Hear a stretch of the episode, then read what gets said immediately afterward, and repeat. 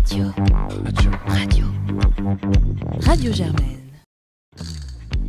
Pour bien débuter 2021, Radio Germaine a décidé de sortir du rythme effréné des publications Facebook. À la place, Onde Politique prend du recul et vous propose 25 minutes d'interview avec chaque organisation politique et syndicale présente à Sciences Po. On revient sur ce qui a marqué la communauté étudiante ces dernières semaines et sur des sujets de fond qui nous préoccupent régulièrement. Les entretiens d'ondes politiques, une série enregistrée du 13 au 19 janvier 2021 et diffusée pendant trois semaines par et sur Radio Germaine. Pour cette troisième interview, enregistrée le 15 janvier 2021, Radio Germaine reçoit Raphaël Zawati, président de Nova et vice-président du conseil de l'Institut. Radio. Radio. Radio Germaine. Bonjour, qui êtes-vous et qu'est-ce qui vous a poussé à vous engager à Nova? Bah, bonjour, merci beaucoup de, de m'accorder un, peu de votre temps pour qu'on on puisse parler ensemble de, de Nova et de ce qu'on fait pour Sciences Po. Donc moi je suis, je suis Raphaël Zawati, je suis le, le président de Nova depuis, euh, depuis, euh, depuis cette année. Et euh, j'étais engagé, je suis engagé en fait à Nova depuis, bah, depuis sa création euh, aux côtés de, des quelques membres qui ont euh, fondé ce- cette organisation étudiante euh, un peu avant les élections euh, de 2018. Et euh, j'ai été élu euh, suppléant d'abord au conseil de l'Institut lors de la précédente mandature. Et aux élections d'octobre cette année, j'ai été élu cette fois-ci titulaire au, au conseil de l'Institut. En quoi consistent vos activités à Sciences Po? Donc Nova, c'est une organisation étudiante et euh, elle a cette caractéristique, cette particularité que c'est la seule organisation qui est 100% Sciences Po. C'est une organisation qui est indépendante, qui est transpartisane et donc voilà, on est au présent aux côtés des étudiants de, Sciences Po pour les aider, les accompagner au mieux durant leur scolarité et, et défendre avec eux euh, des, ambitions, des ambitions fortes. pour, pour faire tout cela, j'imagine que vous êtes présent sur les campus de région. Êtes-vous présent sur les campus de région? Combien d'adhérents est-ce que vous revendiquez sur l'ensemble des campus de Sciences Po Paris? Alors, on ne fonctionne pas par, euh, adhésion, c'est-à-dire qu'on on n'a jamais, réalisé de, fichier d'adhésion en tant que tel. Maintenant, l'équipe en fait, qui est active euh, au quotidien, c'est euh, une équipe de 25 personnes qui ont des rôles plus ou moins précis, qui, qui, qui, qui sont actifs sur différents sujets. Et on est présent bien sûr sur tous les campus, avec une antenne de Nova euh, sur tous les campus, avec un, référent par campus. Sur les, sur les 8 élus qu'on a, euh, par exemple au conseil de, l'Institut, euh, Antoine, mon, suppléant, vient du campus de Reims. Tandis qu'au conseil de la vie étudiante et de la formation, Océane, elle, vient du campus du Havre et Paul vient du campus de Reims également. Vous avez dit que les, les gens rejoignaient Nova pour euh, son projet. Euh, quel est donc ce projet? Quelles sont vos positions politiques? Alors, Nova, sa, sa, valeur, sa valeur principale, c'est le, le pluralisme. hein. C'est défendre euh, les étudiants avec cette valeur qui est le pluralisme. Nous, on considère qu'il ne faut pas non plus avoir peur de, de, débattre, peur des, idées, que justement le, le désaccord, c'est une chance. La diversité d'opinions, c'en est une aussi. Et que c'est voilà, c'est ces valeurs-là qu'on porte et c'est avec ça qu'on essaye de construire tous ensemble un projet pour Sciences Po avec euh, l'ambition de faire de Sciences Po une école plus ouverte, euh, plus égalitaire, plus écologiste, avec euh, comme, comme sujet principaux, par exemple, la défense des libertés académiques, l'égalité des chances, ou voilà l'écologie, comme je disais, qui est vraiment au cœur de notre engagement. Vous insistez donc sur le- sur l'importance du pluralisme dans le fonctionnement de Nova. Euh, J'imagine donc qu'il y a plusieurs tendances euh, politiques présentes à Nova. Comment parvenez-vous à les rassembler? Comment cela se traduit-il dans l'organisation du syndicat ou de l'organisation étudiante, euh, notamment dans la désignation du bureau Est-ce lui qui fixe la ligne politique? C'est vrai que depuis trois ans, depuis, depuis qu'on existe, en fait, on a souvent caricaturé Nova. Au départ, on nous faisait le reproche d'être faussement transpartisan. On disait que voilà, on était le syndicat euh, macroniste de l'école. Puis après, on a au contraire été caricaturé comme étant ceux qui étaient trop transpartisans, tellement transpartisans. C'est tellement transpartisan finalement que bah, y a plus de colonne vertébrale ou alors que il faut absolument à un moment qu'il y ait quelqu'un, euh, que ce soit euh, le président ou quelqu'un du moins au sein du bureau qui détermine une ligne qu'on doit tous suivre. Alors que justement en fait, on a montré que que c'est pas ça, c'est que le sens de Nova vraiment c'est au-delà d'être transpartisan, c'est d'être pluraliste, c'est de penser que voilà, on n'est pas forcément d'accord avec tout le monde, mais on pense pas tout de suite que l'autre a tort, euh, qu'il doit être combattu, qu'il est dangereux. ce que je dis, c'est pas, pas une ode au, consensualisme, mais euh, c'est pas non plus une ode à, l'absence de débat et euh, à l'absence de, de, controverse. Mais juste, ça montre que voilà, nous, notre objectif, c'était de montrer qu'on était capable de travailler ensemble, de, de, faire autre chose, loin des problématiques des partis politiques ou des syndicats euh, nationaux. Et ça, ça passait voilà, par aller vers l'autre, chercher à comprendre le point de vue de l'autre et faire quelque chose avec, avec les autres, tant qu'on estimait qu'on partageait un, socle de valeurs communes il y, a, au moins 80 ou 90% des étudiants qui partagent ces valeurs communes, les, valeurs qu'on porte. Et, c'était ça, en fait, l'enjeu de, de, de, Nova. Moi, ma conviction, en tout cas, c'est que euh, toutes ces divisions qu'on voit, enfin, pas toutes, mais du moins la plupart des divisions qu'on voit comme ça, notamment sur les groupes de promo, bah, c'est un jeu ou presque, mais enfin, on voit en fait finalement que que cette volonté systématique de rentrer en opposition, bah voilà, ça conduit parfois euh, à harceler des gens, à être dans un conflit permanent avec des prises de parole qui sont de plus en plus violentes et, et qui, qui mènent à rien. Toutes les sensibilités sont représentées à Nova du moment qu'elles restent dans le cadre républicain et que tout le monde s'accorde sur nos valeurs. On, on comprend donc que votre, votre raison d'être est de rassembler au-delà des clivages politiques afin de construire un projet commun. Vous défendez que vous n'êtes pas l'avatar syndical de la République en marche, pourtant ce sont souvent les mêmes critiques qui vous sont adressées. Vous seriez notamment condamné à un flou idéologique. Faites-vous pas face au même risque que le parti La République en marche en vous définissant ni à droite ni à gauche, de ne pas avoir de projet clairement défini parce que définir un projet de long terme, ce serait se positionner et donc perdre toute raison d'être. Hmm, alors déjà, là, bon, je, vous laisse, euh, je, vous laisse la comparaison que, vous faites avec la, le parti politique La République En Marche. Effectivement, c'est une comparaison que qu'on nous a fait régulièrement, qu'on nous fait moins quand même, hein, euh, qu'on nous faisait en 2018, peut-être parce que certains pensaient que c'était à la mode et que, et que on, on, avait le souhait de, surfer là-dessus ou, je ne sais quoi. Mais euh, comme je le disais tout à l'heure, je pense que les, les positions claires, les positions courageuses qu'on a prises et qu'on continue à prendre depuis trois ans montrent que qu'au contraire, on, a, on a des idées, on, sait où on va. Et, la différence, je pense que c'est qu'on n'est pas un parti politique. Nous, voilà, on, est euh, une organisation étudiante 100% Sciences Po, propre à Sciences Po. Et la défense de l'intérêt des étudiants, elle ne doit pas répondre en premier lieu à euh, des idéologies. Elle doit répondre à des contraintes euh, quotidiennes. Alors si, si la première étape, c'est effectivement ce que vous venez de décrire, quel est le projet de Nova sur le long terme Est-il appelé à évoluer à l'avenir avec euh, en même temps que les membres de Nova vont évoluer Ou y a-t-il une euh, ligne définie? Non, il n'y a, pas de ligne définie. Je pense que Nova, Nova doit, à, mon sens, Nova doit rester ce qu'elle a été, enfin du moins ce, qu'on a considéré qu'elle devait être dès le départ, c'est-à-dire voilà, une organisation euh, indépendante. Hein. c'est vraiment important cette notion d'indépendance euh, transpartisane qui ne répond pas à des idéologies précises, mais qui essaye d'accorder les étudiants sur un socle de valeurs.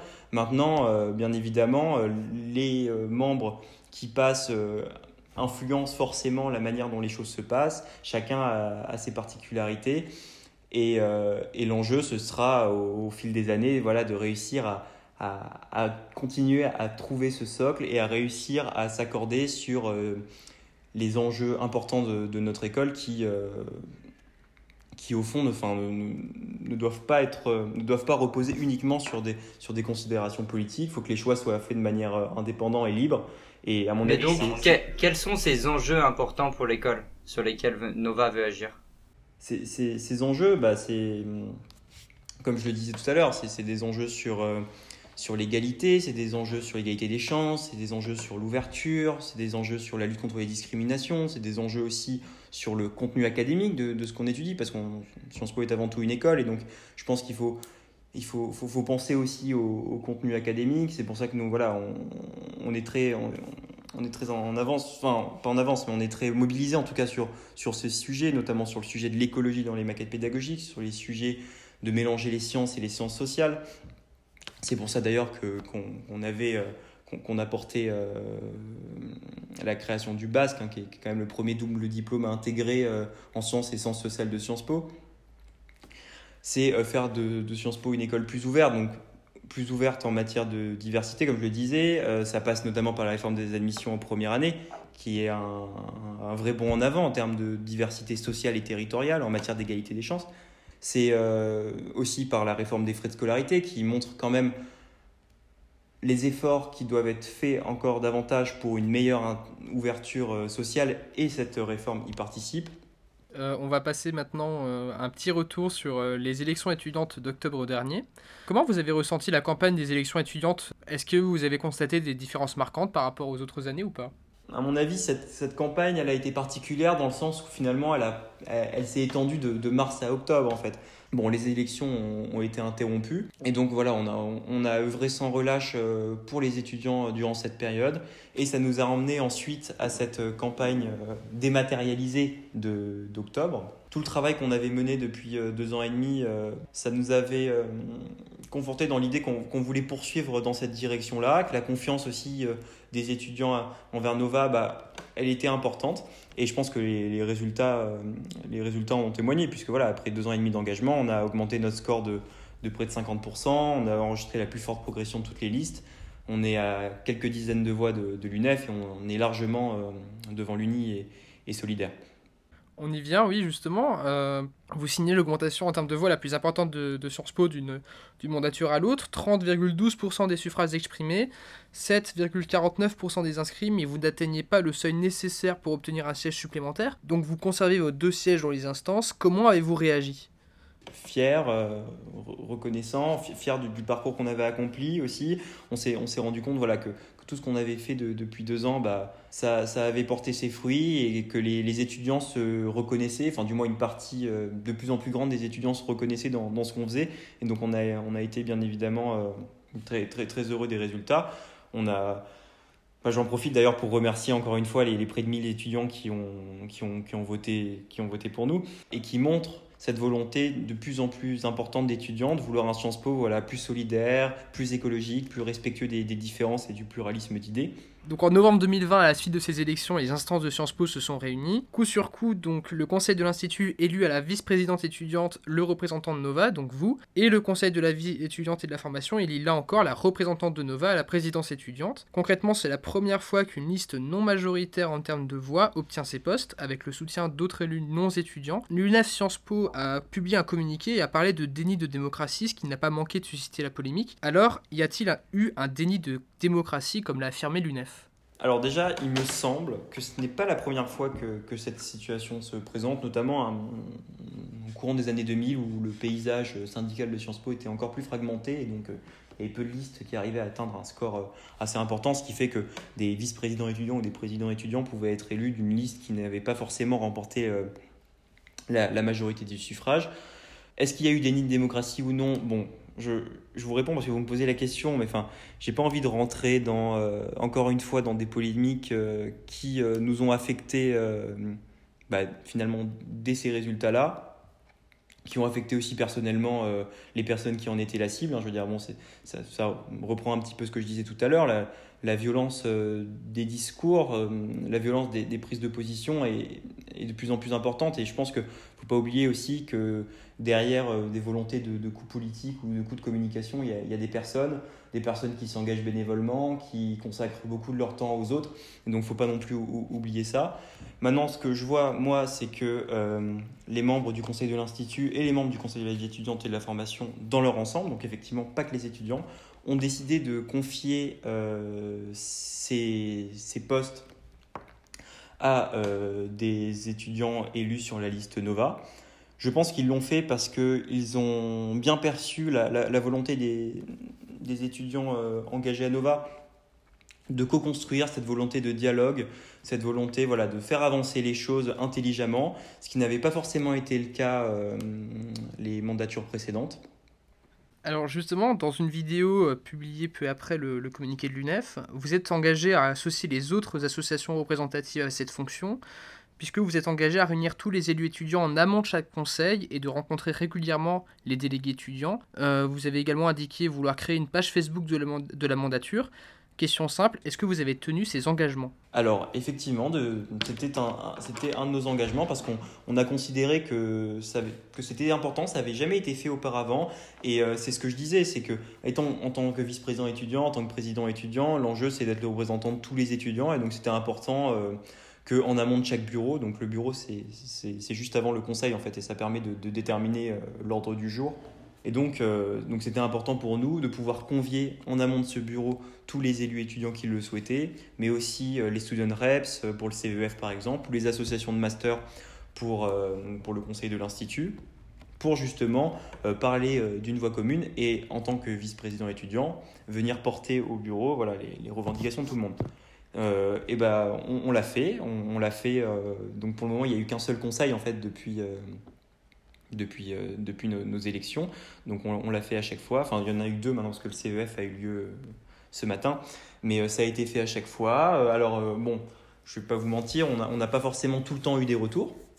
Mais euh, c'est pas grave parce que voilà, nous on laisse, euh, on laisse la possibilité euh, aux, autres élus, aux student reps, aux, associations de s'exprimer pour que justement on, puisse voilà, être véritablement leur porte-voix.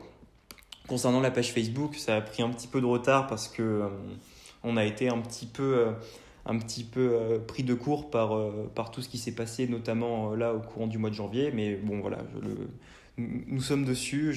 J'étais justement ce week-end avec, euh, avec certains de, de, mes camarades de Nova en train de, de, travailler dessus et la page devrait apparaître dans les prochains, dans les prochains jours. Et en attendant, les comptes rendus des, des conseils sont bien sûr disponibles sur notre, sur notre page Facebook. Euh, on va passer maintenant aux, frais d'inscription. Donc, euh, toujours en novembre-décembre 2020, Sciences Po a annoncé une nouvelle réforme des frais d'inscription qui annonce en fait une, forme de linéarisation des frais d'inscription, un cheval de bataille pour l'UNEF, mais qui était aussi le vôtre. Est-ce que vous êtes satisfait de la réforme? L'administration vous a entendu? Au Conseil de l'Institut, on était amené à, donner notre avis, hein, favorable ou défavorable, sur le, sur, sur le projet de, refonte du barème de, scolarité, de frais de scolarité. On a voté euh, de manière favorable à cette refonte parce que voilà, on a vu que finalement le projet que l'administration a présenté en conseil portait le même esprit que notre proposition, c'est-à-dire le lissage et la suppression des tranches, une, redistribution accrue au profit des classes moyennes et populaires et un équilibrage du taux d'effort. Donc une réforme qui allait dans le bon sens.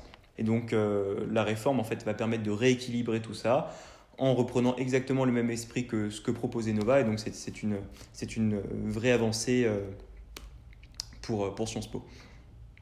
Alors, vos, vos revendications, justement, euh, parlons-en. Euh, on a pris les différentes communications que, que, vous aviez et on aimerait vous partager euh, donc en partage d'écran. donc ça représente en fait les différentes illustrations que vous avez publiées sur votre page Facebook à la fois le 25 octobre 2020 et le 9 décembre.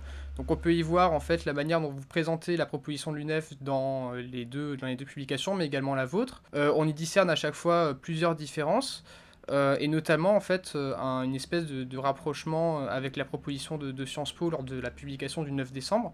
Comment vous expliquez ces différences-là? L'UNEF, en fait, le, projet qu'il portait, il, remettait pas, enfin, il changeait, il, résout, il, apportait pas une, résolution au problème d'inégalité en fait que le barème des frais que le barème des droits de scolarité avait en fait déjà avec le projet l'UNEF, les, gagnants, finalement, c'est les foyers les plus osés. Parce que le lissage des tranches les plus élevées, en fait, il est bien plus avantageux que celui des tranches les plus basses. Et dans tous les cas, c'était une position qui était euh, irréaliste, puisque elle, euh, elle générait euh, une quantité de, pertes. De, perte de rentrée d'argent pour Sciences Po qui était importante. Et même si j'aimerais bien que Sciences Po considère perdre de l'argent sur les frais de scolarité, c'est malheureusement une réalité qui, est difficile. Et, donc, si c'était, c'était juste pas, possible en fait. Justement, votre proposition, vous avez défendu en effet pour défendre une proposition qui puisse diminuer qui puisse proposer une baisse plus importante pour les classes, pour les classes moyennes. Le 25 octobre 2020, vous avez publié donc un graphique avec deux fonctions euh, affines et la deuxième donc avec une première fonction, euh, une fonction linéaire et ensuite une, et ensuite une courbe. On voit donc euh, très clairement une différence, notamment un effort supplémentaire qui est demandé aux, catégories les plus aisées. Vous dites défendre en fait une solution depuis deux ans. Pourquoi il y a une différence en fait dans ces communications? Alors effectivement, euh, c'est pas les mêmes. C'est pas les mêmes. Et ça m'étonne parce que. Euh, alors, ouais, donc, effectivement, c'est pas les mêmes, pas les mêmes, et c'est celle-là, hein, c'est la deuxième qui est, euh, qui est la proposition que nous avons effectuée à l'administration. Il y a eu un changement entre les, les deux versions parce qu'en fait, on n'avait pas, la, deuxième version intervient en décembre Et en décembre, on a reçu en fait les, les chiffres via le budget 2021. On avait les chiffres des frais de scolarité, alors qu'avant c'était uniquement des, suppositions avec les, données que nous avions des années précédentes, et donc c'était pas, ça pouvait pas être, euh, c'était pas, euh, enfin c'était pas précis, et donc c'est la deuxième, c'est la deuxième courbe qui est, qui est la bonne. La proposition de Nova, en fait, c'était en gros faire une fonction affine, une droite en fait, euh, sur la majeure partie du barème qui remplaçait les anciennes tranches et qui soit donc très favorable aux classes populaires et aux classes moyennes, avec justement en plus une exonération de frais euh, pour les classes les moins aisées. Et euh, l'administration a fait une proposition qui reprenait notre philosophie. Donc moi je pense que au contraire il faut s'en féliciter. Euh, je veux dire ça n'a pas été fait dans l'autre sens. C'est-à-dire que nous quand on a fait notre proposition, on ne savait pas hein, ce qu'allait faire l'administration. L'administration nous a conviés à des groupes de travail, à, effectuer un vrai travail de, co-construction avec les élus, qu'ils soient étudiants, salariés ou enseignants. Quelle est votre vision de long terme du financement de Sciences Po? L'UNEF revendique euh, un enseignement supérieur euh, libre et gratuit, accessible à tous. Vous parlez, vous, de justice sociale. Euh, concrètement, sous quelle forme ça prend? C'est une linéarisation complète pour tout le monde? Déjà, la, réforme en tant que telle voilà, permet, permet un rééquilibrage et permet plus de justice sociale. Nous, on aurait aimé que cette courbe elle soit encore plus décalée vers la droite pour que les gains soient plus importants encore, notamment pour les classes les, plus défavorisés. Mais je pense que ça pose aussi la question plus large du financement de, Sciences Po. Et, et euh, je veux dire, faut, faut, bien se rendre compte que le financement public, c'est maintenant c'est à peu près 30% du, financement de Sciences Po. C'est un financement qui stagne, voire diminue, euh, ou du moins représente une part de moins en moins importante du budget total d'année en année. Et donc il y a un moment, si on veut euh, que euh, Sciences Po garde le même niveau d'investissement, la même qualité de, ce qu'elle propose, tout en permettant une baisse euh, des droits de scolarité pour les étudiants, il faudra envisager euh, le mécénat, le mécénat privé. Mais il ne faut pas l'envisager à tout va, il ne faut pas l'envisager sans mettre des consignes claires. Et c'est pour ça que nous, par exemple, on propose qu'une charte précise soit mise en place pour le mécénat privé. Merci pour ces éclaircissements. Aujourd'hui, Sciences Po est pris dans plusieurs euh, crises. La première, elle est nationale, elle concerne toutes les universités, c'est la crise euh, du Covid.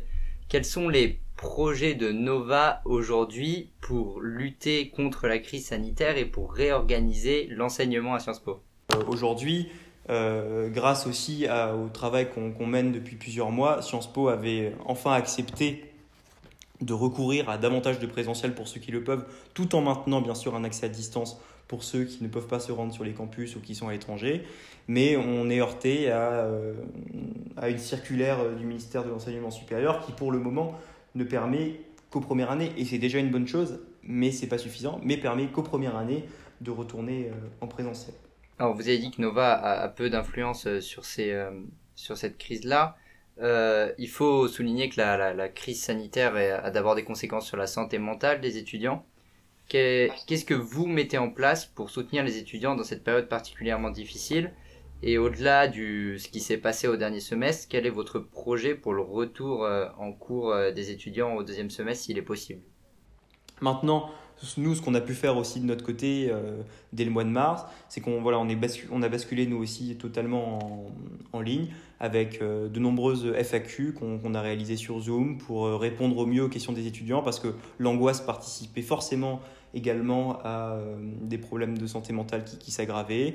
On a euh, mis en place aussi un tutorat entre les étudiants en master et les étudiants au collège universitaire pour pouvoir accompagner au mieux tous les étudiants qui étaient un petit peu perdus euh, parce que leur semestre avait été interrompu d'un coup et que le passage au départ à distance s'était fait de manière pas forcément très fluide. On a aussi euh, demander voilà, ce qui est plus de moyens, plus de moyens pour l'accompagnement psychologique. Et euh, une des demandes aussi, c'était que le, pôle santé reste ouvert malgré euh, le deuxième confinement. Ça a été le cas. Ça a permis un, suivi continu des étudiants qui, qui étaient suivis par le, le pôle santé, notamment pour des problèmes psychologiques. Et ça, voilà, ça a permis que, le parcours de soins ne soit pas rompu. Et ça, c'était très important. Merci. On va maintenant euh, passer euh, à l'affaire qui ébranle maintenant Sciences Po depuis deux semaines, hein, l'affaire euh, du Hamel, qui est également devenue l'affaire Frédéric Millon. Il s'est avéré que Frédéric Millon était au courant de, je cite, des rumeurs depuis 2019-2018. Une partie de la communauté étudiante a appelé sa démission, dont vous. Aujourd'hui, quelle est votre position? Est-ce que vous appelez encore à la démission de Frédéric Millon Alors effectivement, on a, on a, on a appelé à, sa démission le, mercredi soir, le mercredi 6 janvier, quand quand il a reconnu dans, dans le monde que qu'il était au courant en fait des faits, enfin, du moins qu'on lui avait, euh, qu'on était venu vers lui en, en, 2018 ou en 2019 pour, pour, lui faire état en tout cas de, de rumeurs sur euh, les faits qui étaient reprochés à Olivier Duhamel. Et à ce moment-là, on a, appelé à sa démission parce qu'on a considéré qu'il y avait une rupture de confiance. Euh, les, jours ont passé, euh, des conseils euh, se sont réunis, conseil de l'Institut, conseil de la, vie étudiante et de la formation, conseils durant lesquels Frédéric Mion a reçu un soutien appuyé d'une très grande majorité des membres du conseil, pas des membres étudiants, hein, mais, des autres membres, conseils durant lesquels nous, nous avons réaffirmé qu'on considérait que la rupture de confiance qui avait été ce mensonge, ou du moins cette, omission de la vérité, euh, rendait euh, impossible son, maintien en poste. Ne souhaite pas démissionner. Nous prenons acte de cette décision et nous n'allons pas, euh, pas arrêter de, travailler avec lui. Donc, pour être clair avec nos auditeurs, vous dites que vous avez appelé à la démission de Frédéric Mignon, vous prenez acte que, Frédéric Mignon refuse de démissionner, vous dites que vous êtes prêt à retravailler avec lui. Donc, si je comprends bien, aujourd'hui, vous n'appelez plus à la démission de Frédéric Mignon. Non, bah, de toute façon, vous, pourrez lire nos communiqués, vous verrez que nous avons euh, fait un communiqué, un communiqué pardon, appelant à sa, à démission dès le départ. On n'est à aucun moment revenu dessus. Je dis juste que voilà, on, pourrait continuer comme ça pendant des semaines, pendant des mois, avec euh, cette sorte de. Enfin, à quoi bon? Est-ce que ce serait mieux de faire une politique de la chaise vide s'il décide de rester? Non. Moi, je pense que ce qu'il faut, c'est considérer que d'accord, bon, tant pis, il veut rester, soit, et eh bah, nous continuerons à, travailler avec lui pour les étudiants et pour mener à bien les réformes que nous encourageons, que nous appelons de nos voeux, des réformes sur la gouvernance, des réformes sur les violences sexistes et sexuelles. Sciences Po, euh, notamment sur ce sujet, est en avance par rapport à beaucoup d'universités, mais il y a encore beaucoup de choses à faire et, euh, je préfère que nous avancions collectivement rapidement sur ces sujets, plutôt que nous rentions dans une euh, grande crise de gouvernance qui serait, à mon avis, encore plus dommageable et encore plus dramatique pour Sciences Po d'une part, mais surtout pour l'intérêt des étudiants. On pourrait prendre un exemple si par exemple Frédéric Mignon, du fait de la réforme, euh, serait amené à renouveler les instances, donc à remettre son mandat en jeu. Est-ce que vous estimez que ce serait le bon moment à ce moment-là pour qu'il démissionne? S'il doit être réélu juste après? Oui, ça pourrait, être une option. De toute façon, il faut savoir que Frédéric Mont est dans son deuxième et a priori dernier mandat. Donc je ne sais pas si de toute façon il, souhaiterait se représenter si jamais euh, l'occasion se présenterait. Enfin, en fait, je je, je, sais pas. Mais en tout cas, oui, ça pourrait, ça pourrait être un moyen de, de, voilà, de remettre à plat euh, toutes les instances, de, de reposer toutes ces questions de légitimité. Et, effectivement, ça pourrait, ça pourrait être une solution pour poursuivre un petit peu, donc dans son interview de, à Sciences Po TV euh, du 11 janvier, Frédéric Mignon défend son bilan ce qui concerne la protection des victimes de violences sexistes et sexuelles. Dans son deuxième mail où il expose sa défense, il précise Je suis personnellement et toujours aux côtés des victimes et notre institution est résolument engagé dans la lutte contre toute forme de violence sexiste ou sexuelle. Vous l'avez rappelé, en effet, Sciences Po aujourd'hui euh, propose des dispositifs qui sont meilleurs que, de, que beaucoup d'autres universités. Est-ce qu'aujourd'hui vous estimez que Sciences Po en fait assez? Non, non, parce que euh, sur ce genre de sujet, finalement, euh, je pense qu'on n'en fera jamais assez. C'est c'est trop important et puis c'est trop grave et, et, je pense qu'on n'en fera jamais assez, mais en tout cas, voilà, c'est vrai qu'une cellule de, veille existe, des procédures de sanctions existent. On a pu voir par le passé que, euh, l'institution parfois n'arrivait pas à sanctionner euh, des personnes qui, étaient accusées de, de faits graves, n'arrivait pas euh, parce que les, les process n'étaient pas bons, n'arrivait pas parce que les l'organisation en fait de la section disciplinaire n'était pas adaptée euh, à la réalité de la situation et c'est pour ça que qu'on soutient, mais qu'on soutenait déjà avant et qu'on continue à soutenir. Voilà, le renforcement des moyens de la cellule, la généralisation des formations, une saisine automatique de la section disciplinaire en cas de violence sexuelle présumée, pour éviter qu'on soit encore face à des situations où parfois euh, des, des, des, faits sont, sont, sont, sont, présumés ou établis, mais ne, ne sont pas condamnés à la hauteur de, de ce qui devrait être. D'accord. Euh, est-ce que vous, en tant qu'organisation, vous étiez confronté à des problèmes de ce type euh, en interne ces dernières années? Oui, oui, et c'est, mais c'est, on, on, a eu vent de, de, de, personnes victimes de violences sexistes et sexuelles, et on, on, a, on a fait en sorte de les accompagner au mieux, que ce soit à Sciences Po, mais aussi en dehors, pour que justement euh, justice puisse être faite et que euh, les, les, les, coupables puissent être éloignés de, des victimes euh, au sein de, de, au sein de Sciences Po. Vous avez pris la décision de ne pas signer la lettre ouverte demandant la démission de Frédéric Millon. On a appris la semaine dernière que l'UNEF Sciences Po avait décidé de ne pas la signer non plus. L'organisation avance un désaccord sémantique mais reste engagée en faveur de la démission. Toutefois, euh, d'après des membres de l'interorganisation, cette prise de distance de l'UNEF serait aussi liée, et peut-être d'abord liée, à des propos tenus par leur président euh, Thomas Lecor dans un article du Figaro, et qu'il a ensuite répété sur Sud Radio. Il y a quelques jours, le Figaro publiait un article intitulé À Sciences Po Paris, l'idéologie racialiste fait peu à peu son nid, article où il est cité se demandant Comment voulez-vous travailler avec des gens qui vous disent que, parce que vous êtes blanc, vous n'avez pas le droit de participer à la discussion? Les réactions ont été nombreuses, comment réagissez-vous? Je pense que comme tout à chacun, on a constaté une, montée des logiques identitaires euh, dans la société, avec toujours ce même logiciel, le repli sur soi, qu'il soit d'extrême gauche ou d'extrême droite. Et Sciences Po n'échappe pas à la règle. Donc, euh, qui, sont interrogés sur, sur ce sujet, moi, ça me, ça, me paraît légitime en tout cas. Bah, les, discriminations, c'est une réalité, c'est une réalité sociétale. Mais je pense que les logiques racialistes et essentialistes euh, dont l'article du Figaro faisait état, et qui ici comme ailleurs finalement se développe, ça ne peut pas constituer une réponse aux, discriminations. Sciences Po, c'est une école ouverte, c'est une école internationale où justement la diversité, l'universel doivent toujours être prônés, doivent toujours être recherchés. Et donc à mon avis, la vraie solution là-dedans, c'est la, la, détermination qu'on doit avoir collectivement, toute la communauté étudiante, justement à lutter contre les discriminations, avec une meilleure prise en compte de cette réalité, euh, qu'on doit porter auprès de l'administration pour qu'elle aussi prenne, prenne en compte cette réalité et mette en place les mesures efficaces à la hauteur de, la situation à la suite des échanges qui ont eu lieu sur Facebook euh, en réaction aux propos de Thomas Lecor, dans un communiqué, Nova, donc vous, parlez d'un, je cite, lynchage en règle du président de l'UNEF Sciences Po et vous dénoncez une minorité agissante d'extrême gauche. Vous dites également, l'UNEF aujourd'hui est la cible d'un mouvement qu'elle soutenait hier et qu'elle a nourri pendant de longues années. Nous en avons subi depuis 2018 les conséquences et la violence de calomnies en insultes. Pourriez-vous nous en dire plus? Effectivement, on a, on a considéré que c'était important euh, d'apporter notre soutien au, président de l'UNEF qui, euh, quelles que soient les raisons, ne, mérite pas un lâchage, un lâchage en règle comme ça a pu être le cas, notamment sur des groupes Facebook euh, qui sont euh, détenus par une minorité, notamment le, groupe Facebook de même, la Sciences Po Shitposting. Parce que quels que soient finalement les, les propos qu'il qu a pu tenir, personne ne mérite un, lâchage en règle tel que ça a pu être le cas. Et, et d'ailleurs, bon, ça s'était déjà présenté lors des élections étudiantes. Hein. Un, nombre de, un nombre de mèmes assez important à l'encontre de Nova a été, a été posté, très bien.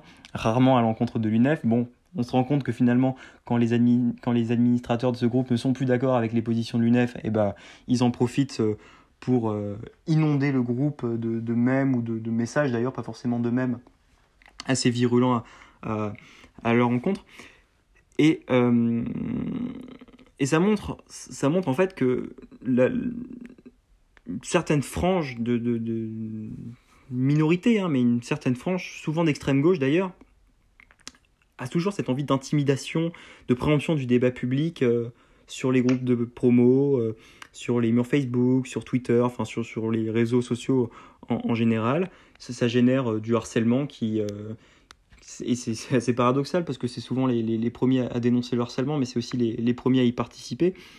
Et là où on dit que l'UNEF est la cible d'un mouvement qu'elle qu soutenait, c'est parce que voilà, pendant des années, elle aussi a, participé à ça en, euh, accusant euh, les membres de Nova notamment, hein, de, choses qui, n'étaient pas vraies, des calomnies, des insultes. Et donc voilà, c'est pas pour autant que nous maintenant on n'apporte pas notre soutien au président de l'UNEF, parce que on condamne ce genre de propos. D'ailleurs, on n'a jamais participé d'une manière ou d'une autre à ça. Et, toute personne, de toute façon, qui, qui souhaiterait participer n'est pas, pas le bienvenu dans notre organisation. Merci. Alors, euh, notre interview va bientôt toucher à sa fin. On a une dernière question pour vous. Euh, quelles sont les priorités de, Nova pour, euh, pour cette nouvelle année? Bah, les priorités de Nova, elles sont indéniablement liées au, contexte dans lequel on est, le contexte de l'affaire du Hamel, le contexte de la crise de gouvernance, le contexte de la crise sanitaire, avec voilà, cette, ambition d'essayer de, de, de, défendre au mieux les intérêts des étudiants, de, au mieux de, permettre le présentiel si c'est possible, au mieux de faciliter le distanciel si jamais le présentiel n'est pas possible. C'est d'ailleurs pour ça qu'on on milite pour une, une application unique qui réunisse euh, les mails, qui réunisse euh, les liens Zoom, qui réunisse les drives, qui réunisse le Moodle. Bref, essayer au mieux de simplifier la vie des étudiants pour leur permettre de retrouver un cadre d'études le plus serein possible, car on, sait que c'est très difficile. Et les autres priorités, ben, c'est comme je le disais tout à l'heure, participer rapidement à cette réforme que l'on appelle de nos voeux de la gouvernance des violences sexistes et sexuelles, pour essayer de, de, profiter finalement de, de cette euh, crise euh, dramatique pour euh, faire avancer les choses et faire que Sciences Po sorte sorte, sorte plus fort et, et, et plus protecteur des, des étudiants que, que ce qu'elle était avant. C'était Raphaël Zawati venu nous parler au nom de Nova. Merci à lui de nous avoir répondu et à vous de nous avoir écoutés. Radio Germaine revient demain avec l'UNEF. En attendant, vous pouvez suivre Onde Politique et Radio Germaine sur Facebook, Instagram et Twitter. Et pour l'émission d'aujourd'hui, on remercie Gauthier et Victor. Radio. Radio. Radio. Radio Germaine.